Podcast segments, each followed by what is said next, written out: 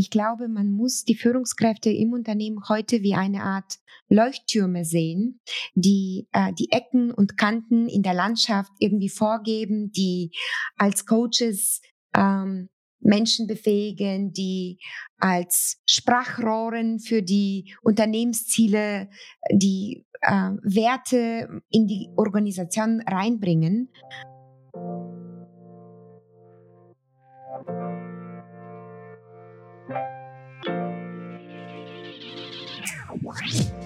Agil unterwegs, der Wegbegleiter für zukunftsfähige Organisationsentwicklung. Servus und herzlich willkommen im Berg und Macher Podcast rund um die Themen agile Organisationsentwicklung, Unternehmenskultur, New Work und Transformation. In dieser Podcast-Folge geht es um das Thema Führung und Verantwortung. Gute Führung aus meiner Sicht ist, Menschen in einem Team mehr Raum zu geben, kreativ zu sein, um in die Zukunft zu blicken und um neue Lösungen für alte Probleme zu finden. Eine klare Vision auch dabei, von den Zielen zu transportieren und Begeisterung für das Zielbild des Unternehmens zu wecken und letztendlich auch dem Team Energie zu geben. Ja, und für mich bedeutet gute moderne Führung an erster Stelle Empowerment. Kollegial zu führen, Teams mit einzubinden und insbesondere den Rücken zu stärken, damit sie leichter eigene Verantwortung übernehmen und tragen können. Und es bedeutet auch, die Kultur des Unternehmens und seine Werte zu verkörpern und damit als Vorbild zu dienen. Zu unserem heutigen Thema Führung und Verantwortung haben wir Dr. Tina Roseva zu Gast. Tina ist Gründerin und CEO von Mentessa und Initiatorin des dezentralen Big and Growing New Work Festivals.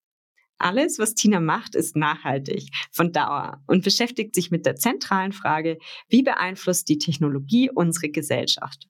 Aus diesem Grund hat sie Mentessa, eine Technologieplattform, gegründet für den Wissensaustausch und die agile Zusammenarbeit. Nicht nur ihr Unternehmen Mentessa, auch das New Work Festival Big and Growing, welches sie 2019 ins Leben gerufen hat, beschäftigt sich mit dem Wandel unserer Arbeit. Das New Work Festival soll dabei eine Art Plattform für den Austausch aller wichtigen Parteien sein zum Beispiel für UnternehmerInnen, für die Politik und auch für VordenkerInnen rund um das Thema Wandel der Arbeitswelt. Sie selber ist auch gerade in einem spannenden Prozess. Als Gründerin von Mentessa baut sie ein Team von aktuell sieben, aber bald doppelt so vielen Personen auf. Sie werden also stark wachsen. Und auch das Team rund um Big and Growing hat eine ganz schöne Reise hinter sich. Ich habe persönlich Tina kennengelernt und schätzen gelernt als eine starke Gründerin und eine äh, der ersten digitalen Unternehmerinnen in Deutschland. Sie ist zudem Speakerin zu dem Thema Leadership on New Work und Autorin des Buches Big Hard Ventures. Herzlich willkommen, Tina. Schön, dass du heute bei uns zu Gast bist. Danke für die nette Vorstellung. Ich stelle dir zum Einstieg drei schnelle Fragen zum Warmwerden. Drei Worte, die deine Rolle bei Mintessa beschreiben. Astronomin, weil ich täglich forsche und versuche, die Welt zu verstehen. Bauleiterin, weil ich das irgendwie alles organisieren muss. Und ich habe mir überlegt, ich bin auch Köchin, weil ich für mein Team immer die Motivation am Brennen aufrechterhalten muss und auch für unsere Kunden die Leidenschaft mit dem Futter äh, bringen kann. Sehr schön, sehr schön. Da habe ich sofort ein Bild. So, was würdest du sagen, ist aktuell deine größte Herausforderung? Ich weiß, dass diese Antworten kurz sein sollen, deswegen versuche ich das wirklich schnell zu sagen. Aber die einzige große Herausforderung, die ich in den letzten 13 Jahren hatte, war die Vereinbarung äh, meiner beruflichen Interesse, meiner eigenen Weiterentwicklung und Erfüllung mit meiner Familie. Äh, wir leben in einer Gesellschaft, wo man einfach noch die Annahme hat, dass viel Care Work zu Hause kostenlos von jemandem verrichtet wird. Und ähm, das ist natürlich schwer vereinbar mit vielen Ideen und mit einem Startup. ja, Hut ab, wie du das bisher meisterst. Dritte Frage. Was bedeutet für dich gute Führung? Gute Führung ist? Liebevoll.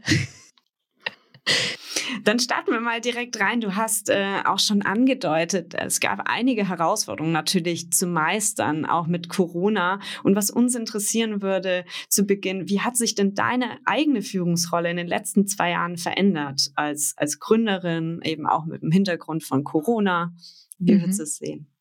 Es ist sehr interessant. Äh, Führung findet heute nicht nur im Unternehmen statt, sondern irgendwie auch außerhalb des Unternehmens.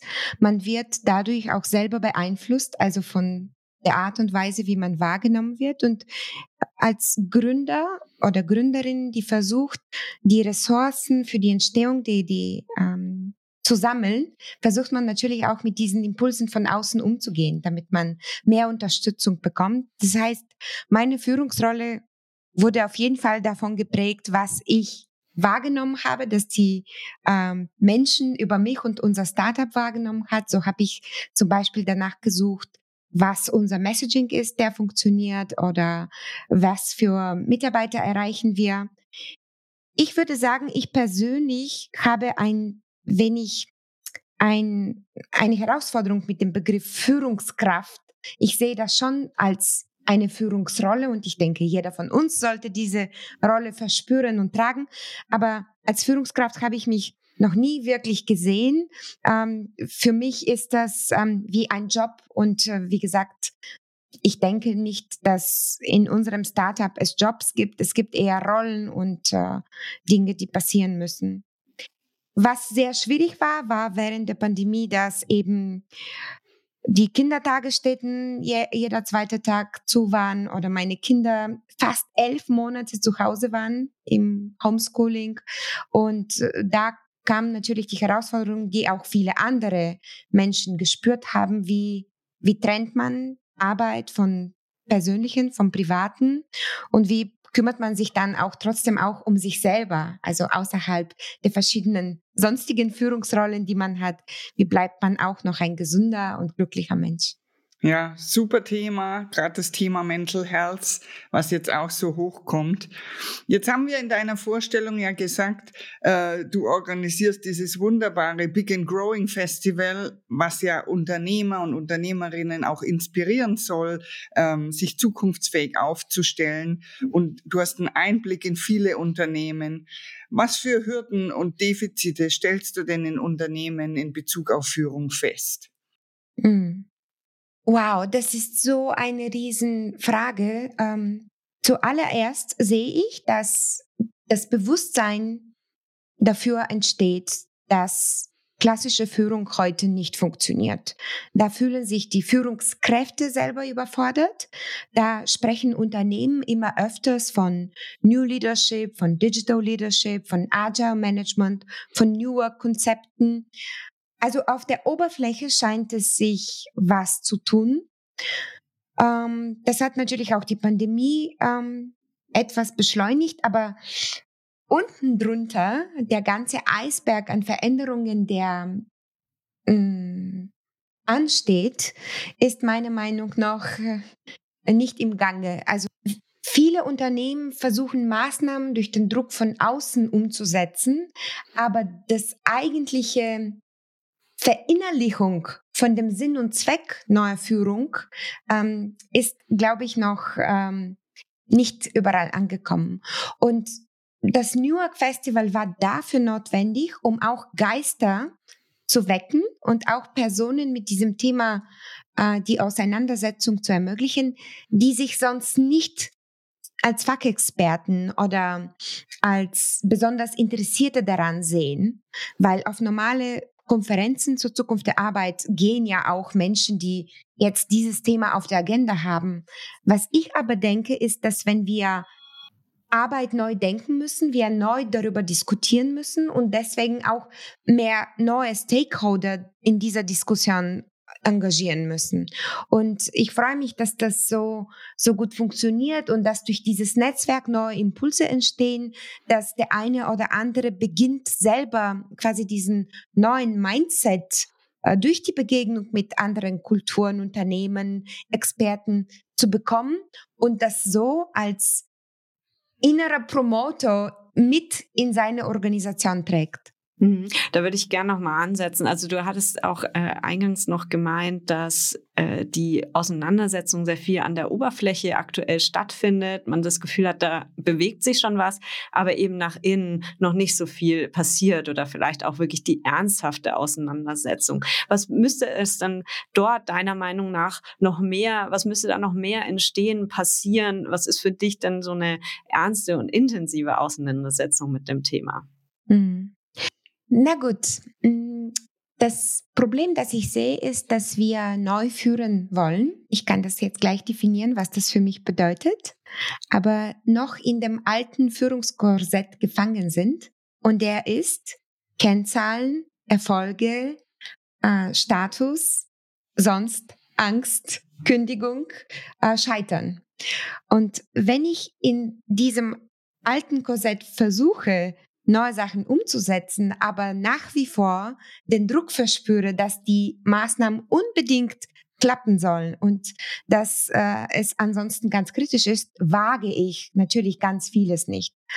Und dieses Thema, dass neue Führung ähm, mit Unsicherheiten einhergeht, mit Wagemut, mit nicht unbedingt das Ergebnis, sondern eher die Förderung der Mitarbeiter oder das Lernen begünstigen soll, ähm, das findet einfach in dieser alten Welt noch sehr schwer statt. Ich glaube, dass viel über neue Führung gesprochen wird. Auf individueller Ebene sind viele Menschen dafür offen. Jeder hat mal eine schlechte Führungskraft erlebt oder jeder, der zum ersten Mal in der Rolle selber war, weiß, wie schwierig es ist, auf einmal Antworten verteilen zu müssen. Vor allem auch in einer Situation wie heute, wo man diese Antworten einfach nicht kennen kann nie kennen wird.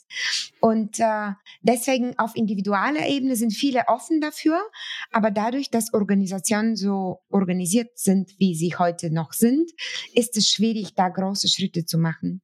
Und was ich über neue Führung denke, ich glaube, was die Quintessenz des Ganzen ist, ist dieses Wagen, äh, und das hat zum Beispiel Brené Brown in ihrem Buch äh, geschrieben, Führung wagen, Dare to Lead.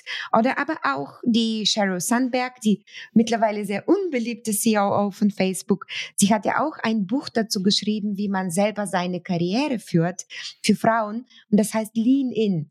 Und äh, beide haben das gemeinsam, dass man in die Unsicherheit sich trauen soll und eben mit den Impulsen von außen mit Integrität und Stärke lernen muss, umzugehen, ohne dass Ergebnisse erzwungen sind und ohne dass die KPIs das Wichtigste sind. Ich weiß das als Gründerin. Der Unternehmenserfolg ist das A und O und man kann ja gar nicht hm, nachhaltig oder sinnvoll agieren ohne die Ressourcen, die man braucht. Aber wenn das Ziel immer das ja, das, die Eurozeichen und die Nullen sind oder die, die als Erfolg dotierten Projekte, dann ähm, scheitert einfach das Ergebnis daran. Mhm. Aber es ist ja nachvollziehbar, dass äh, Firmen ähm, sicher wachsen wollen. Ja? Und wie du sagst, äh, die klassische Führung, äh, die funktioniert nicht mehr. Warum ist denn, also wenn ich jetzt mutig sein muss oder auch nicht mutig, sondern offen sein muss für Neues, warum ist es so eine große Herausforderung ähm, für Führungskräfte? Ich glaube, einer der Gründe liegt in der ähm, modernen Organisation, die noch nicht so agil ist, wie sie sein müsste. Mhm. Wir haben Hierarchiestufen, Titel, Teams, Abteilungen, wir haben Sichtbarkeit und Verantwortung und auch Entlohnung, je nachdem, in welcher Stufe wir sind. Und da ist es nachvollziehbar, dass für viele Menschen eben das Weiterkommen in dieser ähm, in, in diesen Stufenhierarchie wichtig ist. Dazu kommt noch, welche Rolle diese Statussymbole auch außerhalb der Organisation in der Gesellschaft haben. Ähm, Heutzutage in einer kapitalistisch organisierten ähm, Welt äh, bedeutet Status ein höheres Gehalt und ein höheres Gehalt ist der Schlüssel für eine bessere Bildung, für die eigene Familie, ein schöneres Leben, mehr Möglichkeiten. Und ähm, das Dritte, was ich glaube auch ganz wichtig ist, ist die individuelle Ebene. Jeder von uns nach der Maslow oder einfach nach eigenem Empfinden möchte ja irgendwo dazugehören.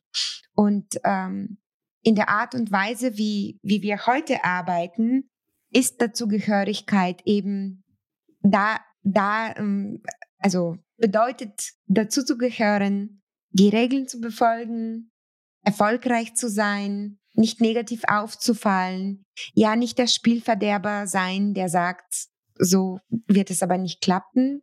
Und ähm, ich glaube, all das ist einfach viel zu viel Druck für den Einzelnen. Deswegen denke ich, dass moderne Führung nur dann möglich ist, wenn sie von der gesamten Organisation quasi umarmt wird als Zukunft für die Organisation und für die Arbeit und erstmal die Einzelnen, die sich dafür interessieren, innerhalb des Unternehmens befähigt werden, so zu agieren und dann aber auch in Initiativen, Programmen, heutzutage auch Technologie gedacht wird, die Menschen, Abteilungen, Wissen, Skills befähigen, über ihre Grenzen äh, hinaus zu laufen und ähm, genutzt werden zu können. Meistens ist es ja so, dass schon manche Führungskräfte da eher in die, die Richtung der moderneren Führung gehen, aber auch noch nicht alle so weit sind. Und dann sehen wir häufig in Unternehmen so ein heterogenes Führungsverständnis, was dort verbreitet ist. Was ist denn aus deiner Sicht, wie, was, wie wirkt sich das auf das Unternehmen aus, wenn wir irgendwie Führungskräfte haben, die vielleicht eher noch in der alten Welt feststecken, Führungskräfte, die schon das Neue versuchen und das Unternehmen, was irgendwo zwischendrin ist, was vielleicht irgendwo schon ein paar paar Türen aufgemacht hat, aber eben auch noch ein paar alte Strukturen aufweist, die dann doch auch mal sehr, wie wir gerade gelernt haben, auch hinderlich sein können für das mhm. Neue. Was ist so dein Blick da drauf? Also erstmal ähm, denke ich, dass die meisten Mitarbeiter, besonders im Konzern, nicht mit allzu vielen anderen Abteilungen oder Ebenen zu tun haben. Deswegen sind die Unterschiede im Führungsstil für den Einzelnen, für 80 Prozent der Belegschaft vielleicht nicht so sichtbar. Was wichtig ist, ist, hm, glaube ich, ob die Führungskraft authentisch ist, weil egal, ob man modern oder klassisch oder ja, streng disziplinär führt, wenn ich eine Person habe, bei der ich überzeugt bin, dass sie da drin überzeugt ist, dass das der richtige Weg ist und dass sie das aus den richtigen Gründen macht, also für das Wohl des Teams oder für das Wohl des Unternehmens, dann kommt man ja immer irgendwie voran. Ich glaube, was wir uns immer vor den Augen führen sollten, ist, Unternehmen sind lebendige Organismen. Es sind kleine Gesellschaften. Ein Unternehmen ist sowas wie eine Stadt oder wie ein Körper.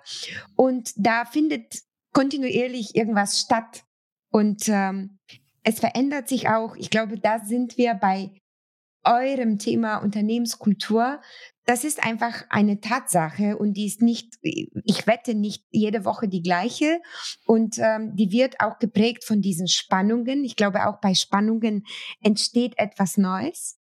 Was schwierig ist, wenn die Neudenkenden eine viel zu kleine Minderheit sind und einfach am kurzen Hebel sitzen und äh, deswegen besonders dadurch bedroht sind. Also man spricht dann von einer regelrechten Abstößung von dem transplantierten Organ und das ist dann natürlich, das hält das Unternehmen im Status quo fest.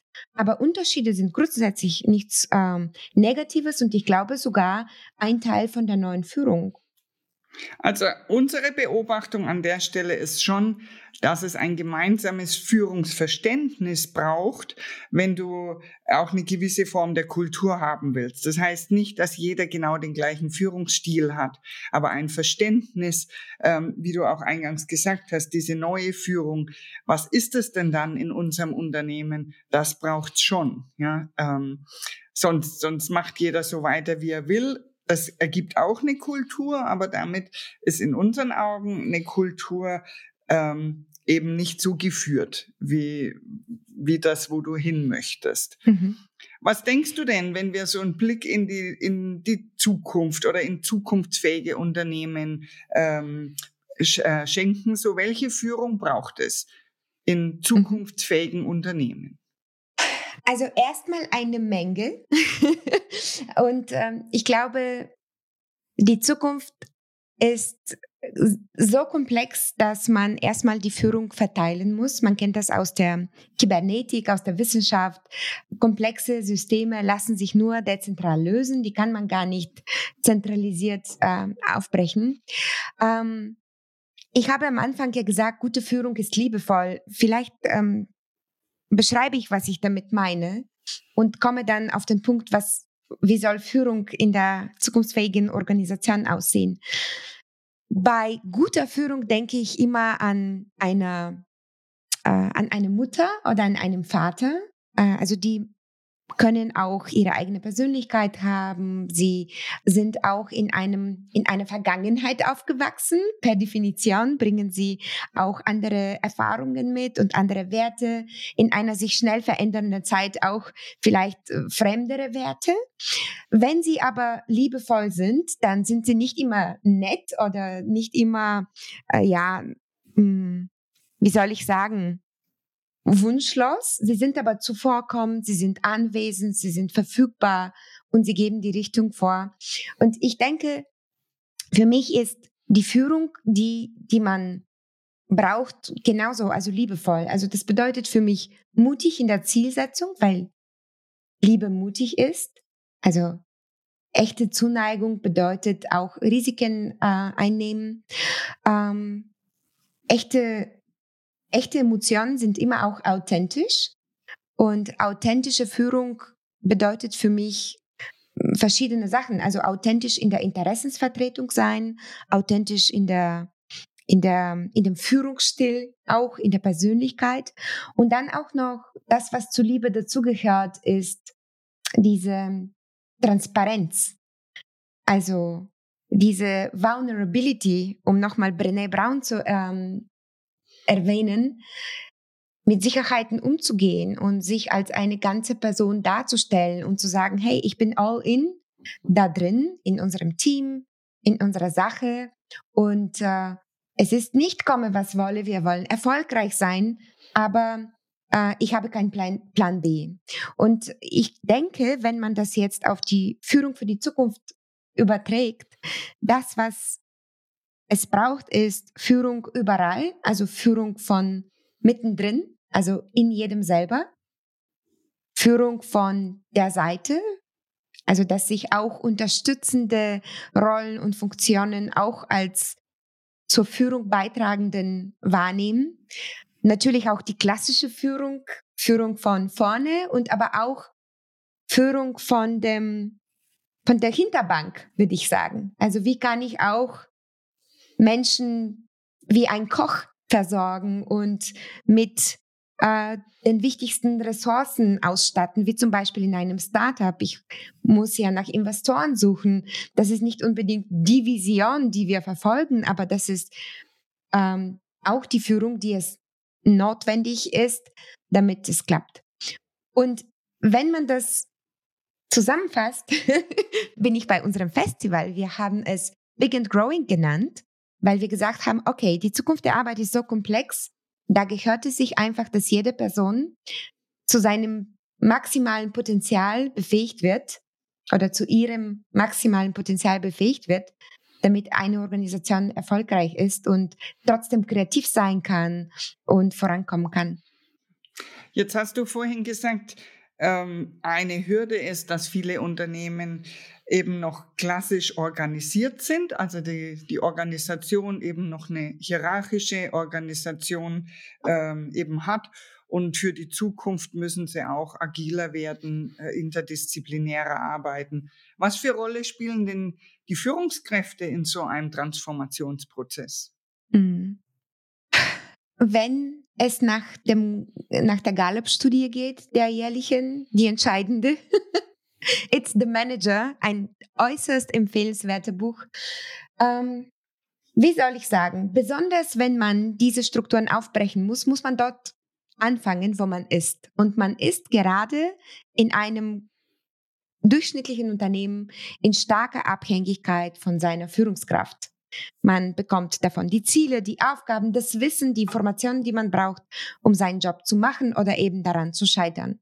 Das bedeutet, dass A, ja, das, was du Birgit gesagt hast, die Führung oder die Führungskräfte eines Unternehmens neu aligned werden müssen, um diese Philosophie von neuer Führung und sich irgendwie dazu committen sollten. Und dann B, was müssen sie im Einzelnen machen? Mitarbeiter befähigen. Wie befähige ich Mitarbeiter heute? Naja, wenn ich die Antworten selber nicht weiß, befähige ich die Antwort, die Mitarbeiter mit Informationen, mit dem Zugang zu Wissen, mit Transparenz, zu Kennzahlen, zu Prozessen, damit sie im Zweifelsfall selber oder in der Gruppe mit den richtigen Personen ad hoc die richtigen Entscheidungen treffen können. Wie befähige ich sie noch? Jeder von uns möchte wissen und heutzutage ist es auch für jede Organisation, äh, also jeder von uns möchte lernen und heutzutage ist es für jede Organisation auch notwendig, weil sich die Märkte, die Technologien, die Trends so schnell entwickeln.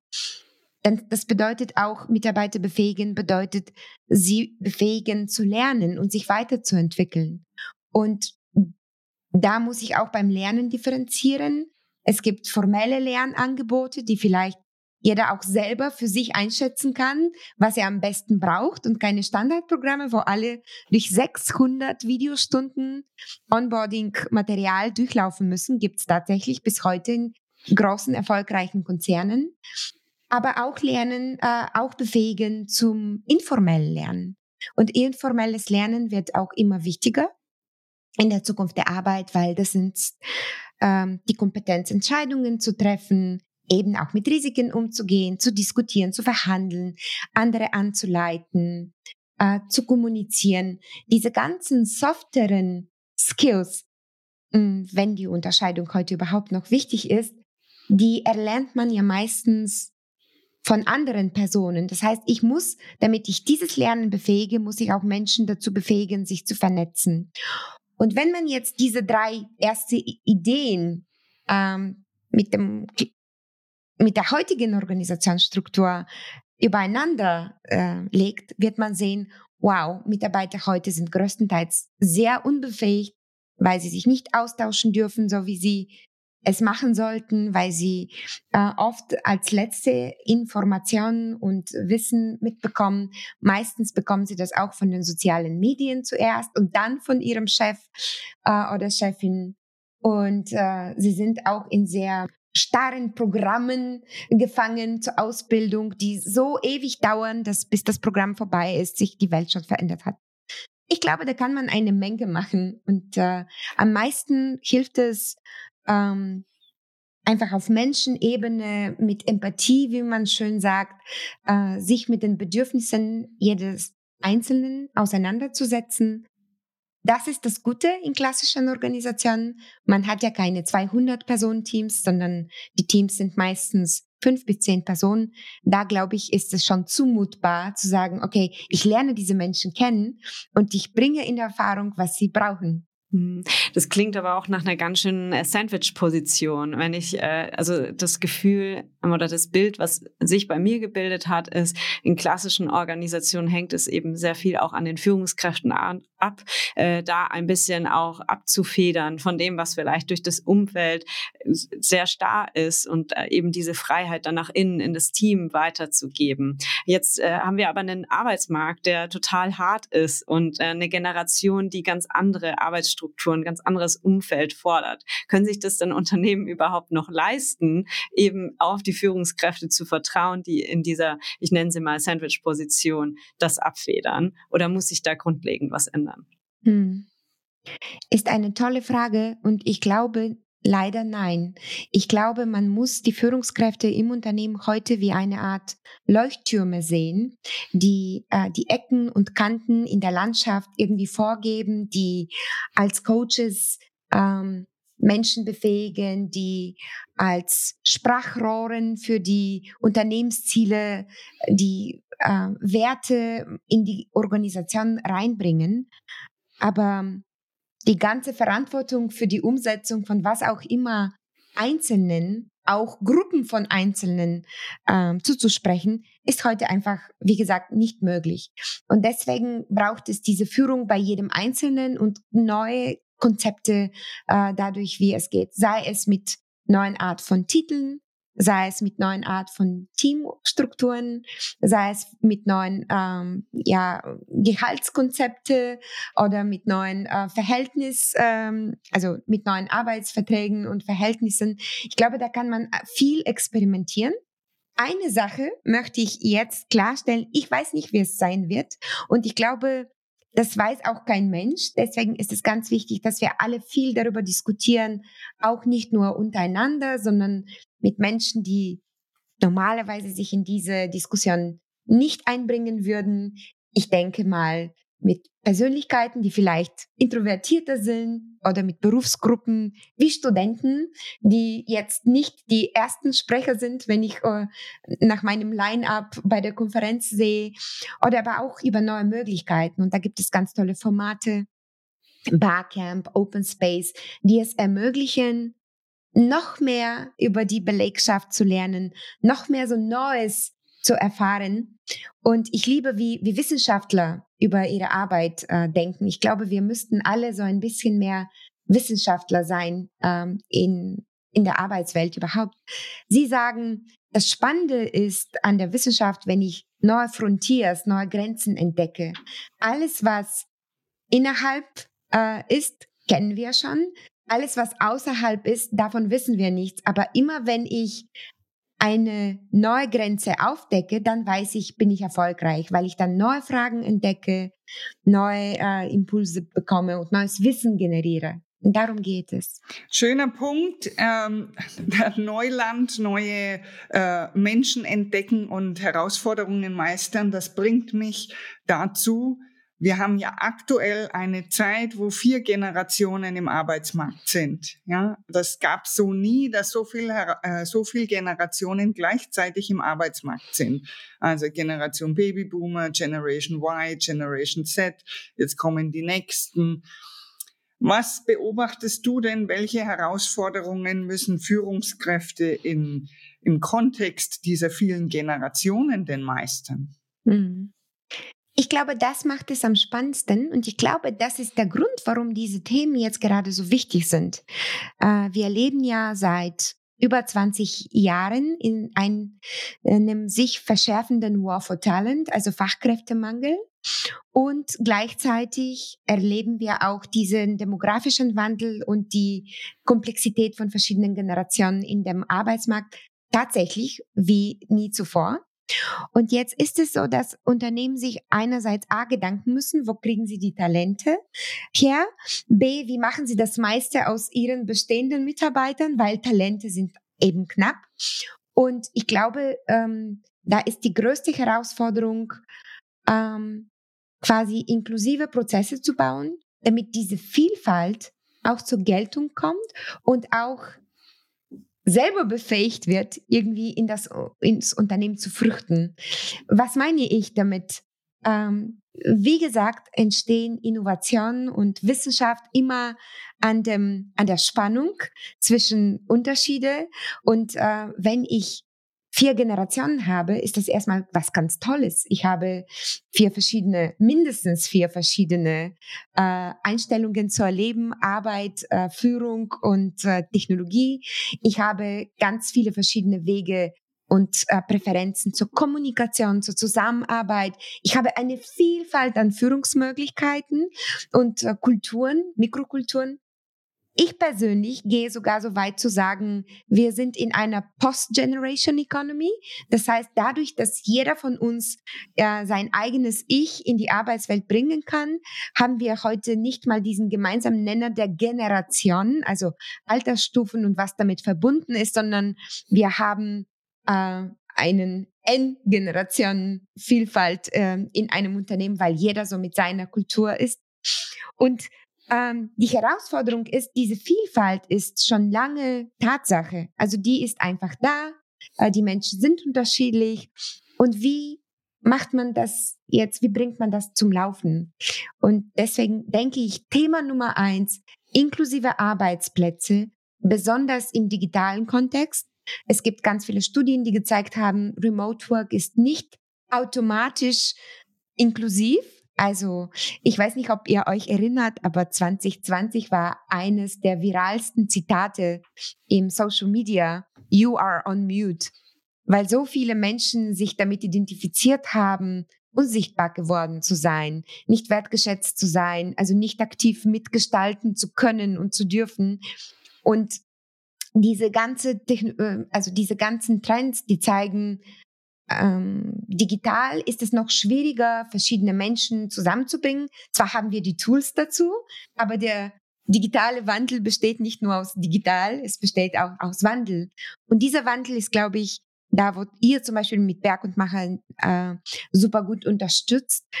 Wie kann man diese Kultur so definieren, dass sie mit den Tools, die jetzt verfügbar sind, ähm, quasi diese Ergebnisse fruchtet? Aber Thema Inklusion, hier um zu bleiben, es gibt keine einzige Auswertung, die ähm, irgendwie andeutet, dass äh, Fachkräfte auf einmal irgendwoher aufpoppen werden. Und wir wissen, neues Wissen wird heute immer schneller generiert. Das bedeutet, wir müssen uns alle immer mehr weiterbilden und alle mehr miteinander, mit auch mit unterschiedlicheren Personen arbeiten. In Anbetracht der Zeit, ähm, schauen wir mal so gegen Ende. Vielleicht abschließend noch, was ist dann so deine Einschätzung, wenn wir jetzt so auch auf diese Diversität der unterschiedlichen Generationen schauen? Was muss dann die Führung leisten? Also wie kann die Führung auch diese äh, Diversität begegnen und wie kann sie dann auch Inklusion sicherstellen? Mhm. Wir haben jetzt ähm, für unsere eigene Unternehmenskultur bei Mentesse überlegt, sind wir eigentlich eine Family oder sind wir keine Family? Und wir sind zu dem Schluss gekommen, dass wir keine sind, weil in einer Familie man sich nicht feuert, wenn die Ergebnisse schlecht sind. Also man stickt irgendwie zusammen. Warum ich das sage, ist, was es braucht. Ich glaube, es braucht einfach eine gute ähm, Haltung von Erwachsenen zu Erwachsenen gegenüber äh, die sich gegenseitig wertschätzen und akzeptieren, dass wir alle Grenzen haben, äh, persönlichen Interessen, aber auch die Interessen, uns weiterzuentwickeln und immer auch selbst zu aktualisieren. Das bedeutet, wir alle brauchen die Möglichkeit, also erstmal gesehen zu werden, dann uns einzubringen und dann auch zu lernen und weiterzugeben. Da kommen wir auch zu anderen Themen, die mich super gerne äh, interessieren würden, zum Beispiel, warum jetzt gerade Mentoring so ein Trend ist. Viele Menschen haben das Bedürfnis weiterzugeben. Aber abgesehen davon denke ich, dass ähm, diese Metapher, die es früher gab äh, in der Arbeit, das Arbeit sowas wie Schule ist und ich gehe hin und ich bekomme alles beigebracht und ich werde auch immer wieder geprüft und studiert und dann habe ich eben den Abschluss und komme in die nächste Klasse oder Stufe oder nicht.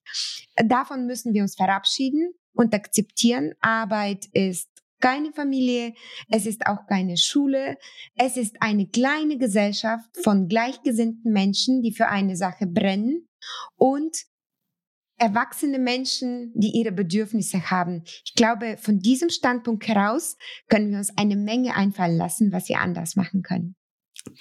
Herzlichen Dank, Tina. Das war wirklich ein, ein spannender Überblick. Birgit und ich fassen das Ganze jetzt noch einmal kurz zusammen und ich bin gerade parallel am Reflektieren, was äh, so die Key Takeaways waren. Ich glaube, am Anfang sind wir durchgegangen und haben die verschiedenen Aspekte von Führung erstmal kennengelernt. Das heißt, du hattest auch sehr spannenderweise angesprochen, dass es nicht nur die Führung von Mitarbeitenden ist in einem Unternehmen, sondern auch die Selbstführung, die besonders auch in den letzten Jahren sehr schwierig war. Dann haben wir als, äh, als zweites haben wir uns den Hürden gewidmet und haben bemerkt, dass einfach dieses an der, nur an der Oberfläche zu kratzen gar nicht reicht und dass, dass wir mal tiefer schauen müssen, welche unterschiedlichen Herausforderungen und Hürden lauern denn da auch in den Organisationen. Wir haben jetzt auch zuletzt drüber gesprochen, wie viel Diversität auch einfach in einem Unternehmen besteht und dass es so ein lebendiger Organismus ist, ähm, den, den ich auch weiter gestalte oder den alle ähm, ja, Mitarbeitenden in diesem Organismus eben mitgestalten und weiterdenken, was aber auch schön ist, weil unterschiedliche Perspektiven da vereint werden.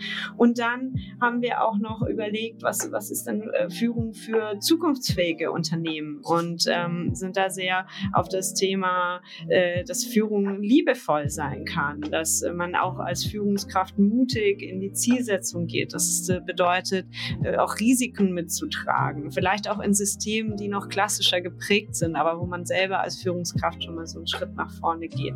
Und äh, du hattest es beschrieben mit Führung von verschiedenen Seiten, das ist mir so im Kopf geblieben. Also so ähm, nochmal Thema Selbstführung, dann Führung von der Seite, das Unterstützende, vielleicht auch mal von äh, frontal, aber auch aus einer Art Hintergrund, ähm, um das Umfeld zu schaffen, in dem ein Unternehmen und die Mitarbeitenden weiter wachsen können. Birgit, was ist dir denn noch hängen geblieben?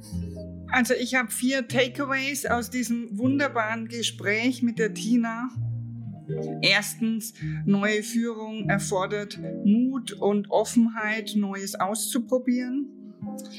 Zweitens, moderne Führung bedeutet 360-Grad-Führung, also nach vorne gehen, aber auch von hinten den Rücken stärken, zur Seite stehen und Menschen empowern. Ähm, drittens, Unternehmen müssen moderne Führung einladen, also überhaupt zulassen und Menschen befähigen, diese neuen Fähigkeiten zu erlernen und zu verproben, weil es da keine Blaupause gibt. Und viertens, moderne Führung bedeutet äh, der Umgang unter gleichgesinnten Menschen, also hierarchielos, die eben miteinander und voneinander lernen und auch ihre Unterschiede wertschätzen.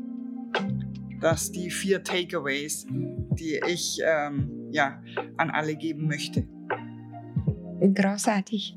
Liebe Tina, herzlichen Dank für diese Impulse und wir hoffen, dass wir damit auch einigen GründerInnen, UnternehmensführerInnen, äh, ja, GeschäftsführerInnen äh, da eine schöne Inspiration liefern könnten. Und in diesem Sinne, wir freuen uns auf die nächste Folge.